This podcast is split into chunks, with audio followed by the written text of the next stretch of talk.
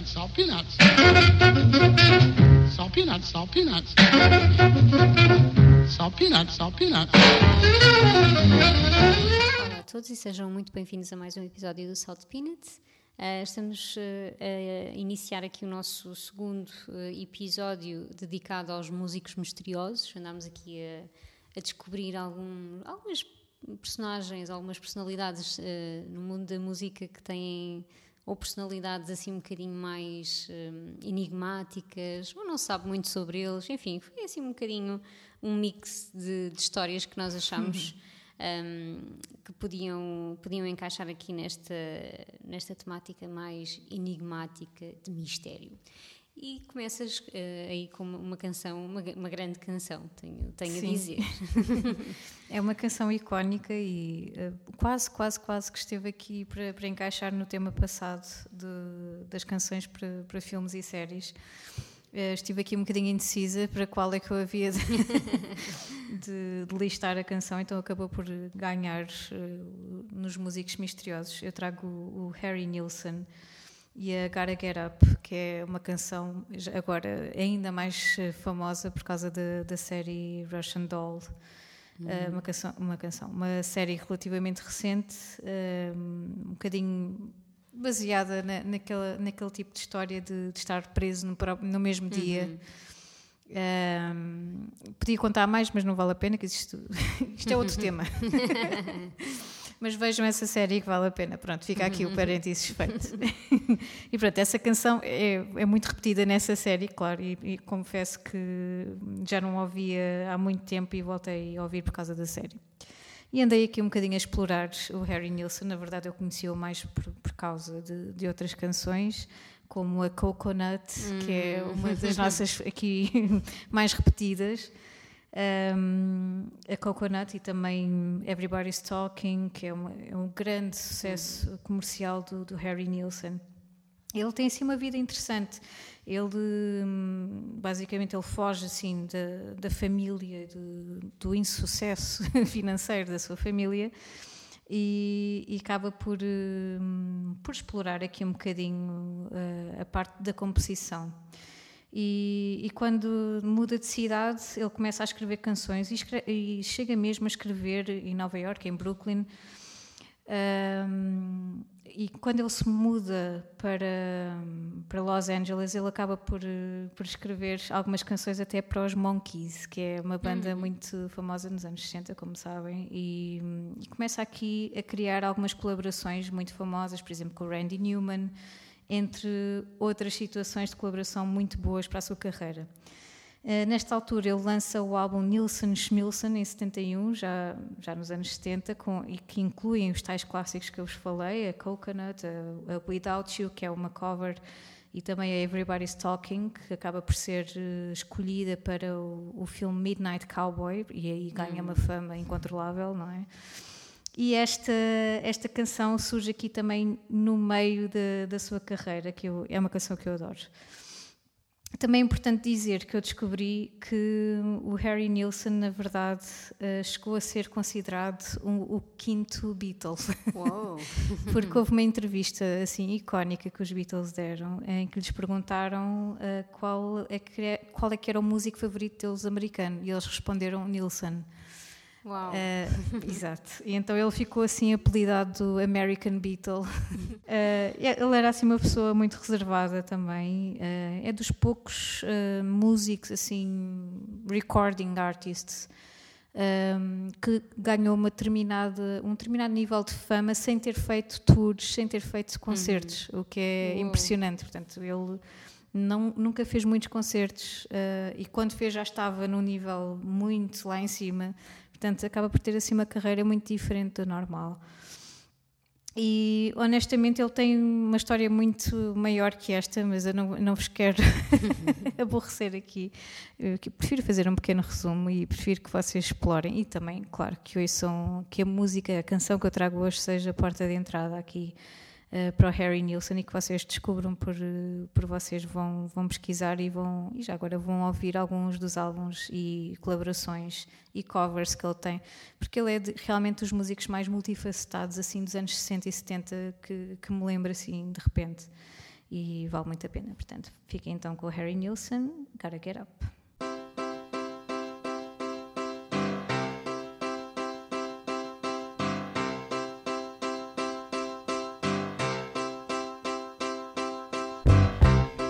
Get up, gotta get out, gotta get home before the morning comes. What if I'm late? Got a big day, gotta get home before the sun comes up. Up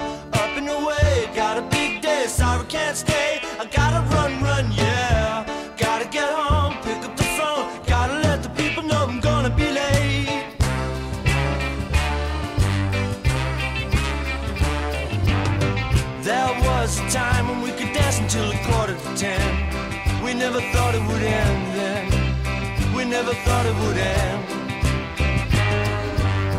We used to carry on and drink and do the rock and roll. We never thought we'd get older. We never thought we'd grow cold.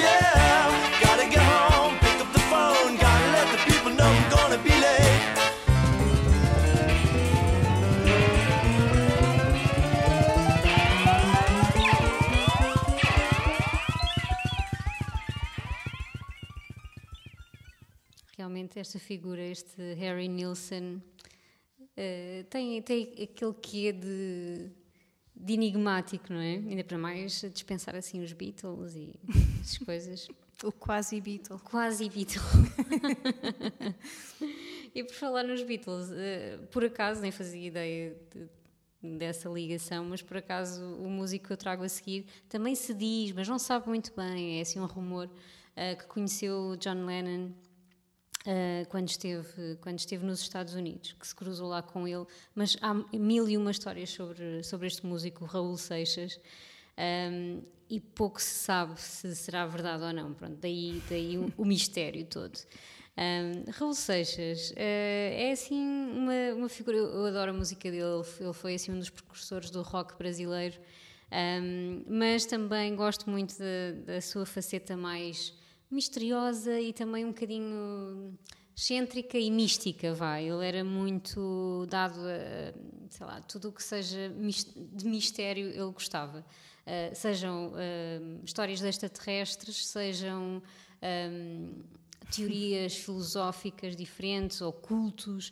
Um, e não nos podemos esquecer que, pronto, estávamos nos anos 60, 70 e ele foi muito naquela corrente uh, que também foi o Jimmy Page do, dos Led Zeppelin e outros, Black Sabbath e assim, daquele um, bruxo inglês que era o, Aleister Crowley. Então ele andava muito envolvido nessas coisas, nesse, nessas teorias do, do Crowley, assim, do, do oculto, então rapidamente se tornou, até se tornou bastante popular no, nos anos 70 e 80 sobretudo, uh, no Brasil, mas sempre com este, uh, este manto assim do oculto e do, e do mistério à sua volta.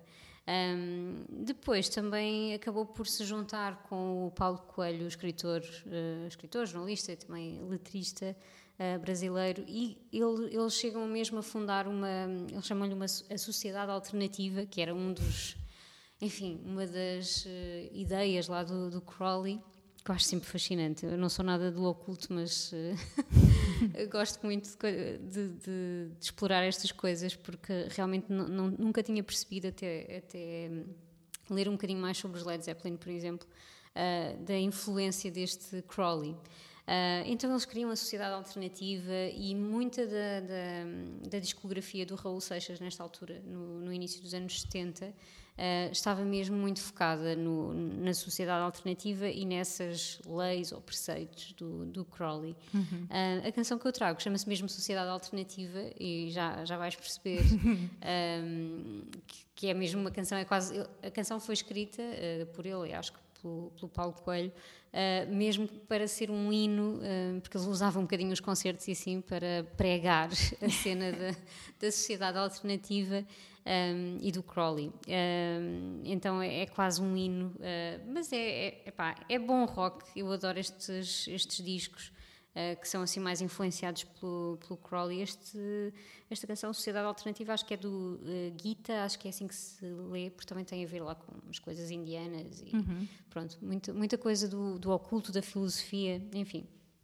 E pronto, e estava no início a dizer que diz-se que ele conheceu o John Lennon, diz-se mil coisas porque ele esteve exilado, não é? Porque, claro, já, uh, já deve ser percebido que isto não agradava muito à ditadura militar. Exato. Estes malucos, não é? Malucos, basicamente, a, falar de sociedades alternativas e de leis próprias, enfim. Então ele esteve por lá uns tempos um, e, e, pronto, há assim uma série de histórias, mas nunca se percebeu muito bem o que é que foi verdade e não. Um, e depois ele, ele, teve assim um relativo sucesso nos anos 80, mas depois também um, não, não viveu muito mais tempo. Uh, e, e deixou-nos foi um legado de, de grandes canções, uh, algumas bastante conhecidas como Maluco Beleza uh, ou Metamorfose Ambulante que eu adoro, pronto. mas hoje vamos ficar com a Sociedade Alternativa para ser mesmo mesmo o oculto no seu no seu maior esplendor. Um, ficamos então com o Raul Seixas, esse grande essa grande referência do, do rock brasileiro.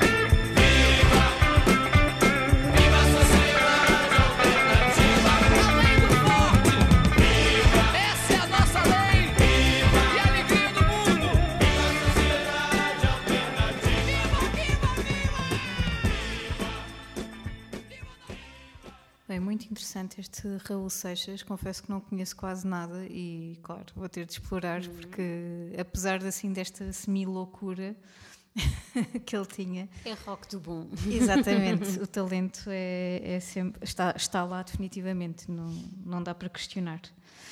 Ah, eu trago também aqui uma, uma cantora misteriosa.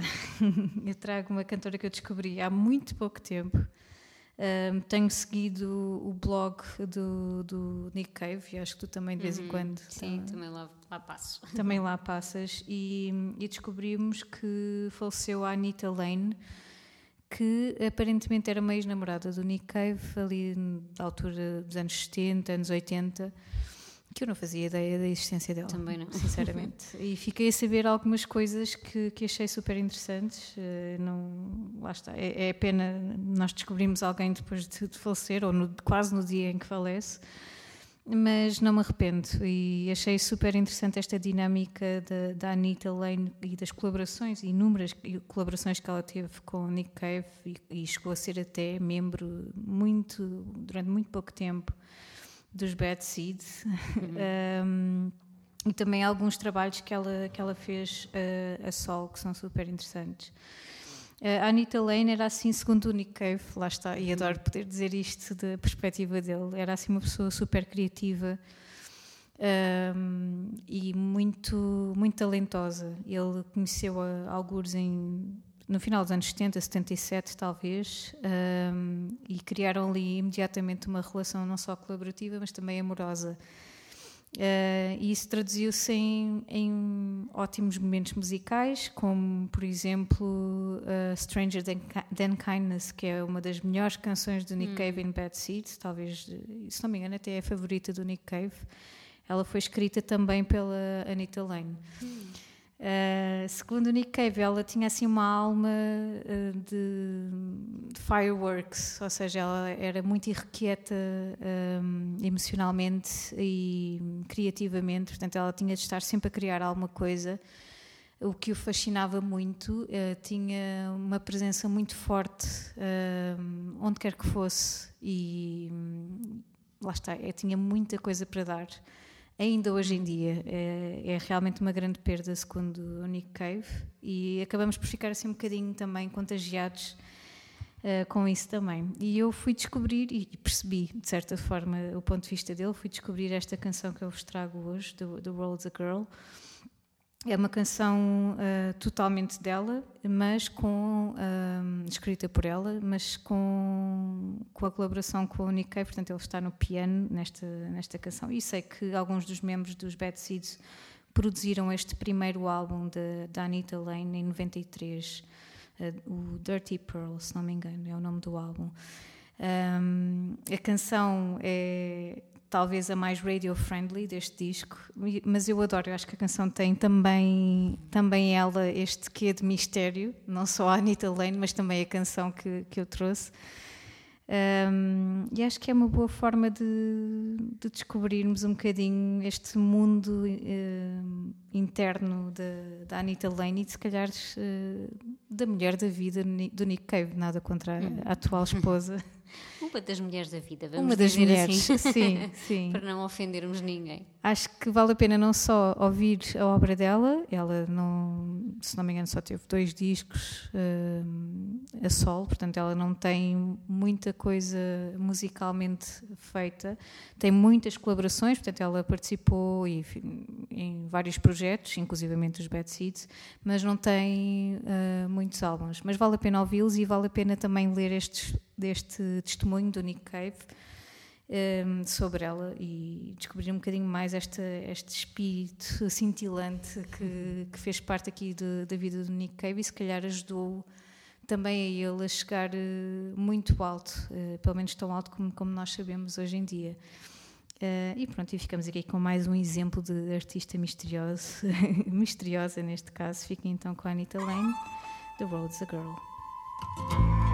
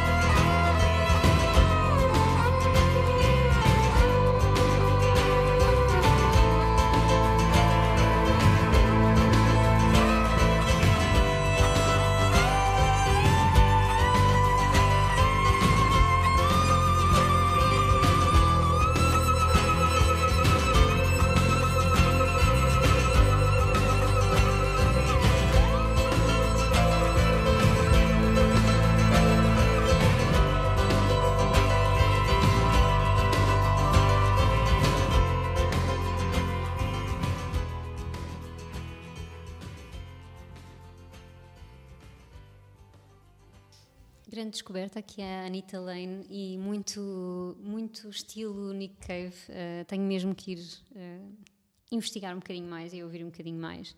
Uh, eu trago uma música que é muito conhecida na realidade. Um, uh, para terminarmos aqui o episódio, eu fui buscar uma história, uh, também ela misteriosa, não só, não só o músico que trago uh, tinha assim uma personalidade um bocadinho misteriosa e até negra, mas também uh, desapareceu de forma ines- inesperada e assim um bocadinho envolta em mistério. Uh, Estou a falar do hum, Richie Edwards, que era o guitarrista dos Manic Street Preachers e que em fevereiro de 1995, com 27 anos, desapareceu misteriosamente. Um, eu acho que todos nós, uh, quer dizer, eu pelo menos sempre que ouço Manic Street Preachers nunca consigo. Uh, Aquilo está, paira sempre ali aquela, aquela ideia de que.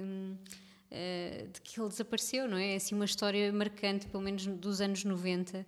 Um, e esta música que eu trago hoje, o Motorcycle Emptiness, foi uma, uma- uma canção com bastante airplay naquela altura. um, naquela altura, no início do- dos anos 90, e lembro-me sempre, sempre desta história e sempre achei muito curiosa, não é? Um, então não se sabe, ainda hoje não se sabe o que é que aconteceu com, com o Richie Edwards. Um, ele era suposto embarcar e ir, ir para os Estados Unidos com, com o vocalista, iam promover um disco, o The Holy Bible, uh, mas ele nu- nunca chegou a embarcar naquele dia e desapareceu. Uh, desapareceu, uh, houve uma investigação, ainda descobriram alguns, assim, algumas, alguns pormenores que podiam indicar alguma coisa, algumas pistas, mas a verdade é que não deram em nada. Supostamente ele tinha levantado bastante dinheiro nos dias anteriores à viagem, mas também, enfim, ele ia viajar, portanto, uh, se calhar era para a viagem, mas se calhar não, não é? Não, não sabemos. Uh, depois também acho que deu, uh, deu alguns presentes ou deixou algumas notas, notas que não diziam nada, diziam do estilo I love you ou coisas assim a a alguns amigos e à namorada da altura. Então parece um bocadinho que ele estava a- desaparecer. Exatamente, que ele estava a planear. E a verdade é que ele hum, tinha, tinha tido um historial de depressão praticamente toda a sua vida adulta, portanto, hum, não sei, poderá estar relacionado ou não. Obviamente que hum, começaram a surgir alguns rumores e alguns avistamentos, já sabemos que acontece sempre nos anos eh, seguintes. Eh, acho que ele tinha sido avistado, ou supostamente avistado em Goa, e em, em Lanzarote, assim, sítios mesmo random. Ah, mas a verdade é que nunca se descobriu e, e acabou por ser dado como morto ou provavelmente morto.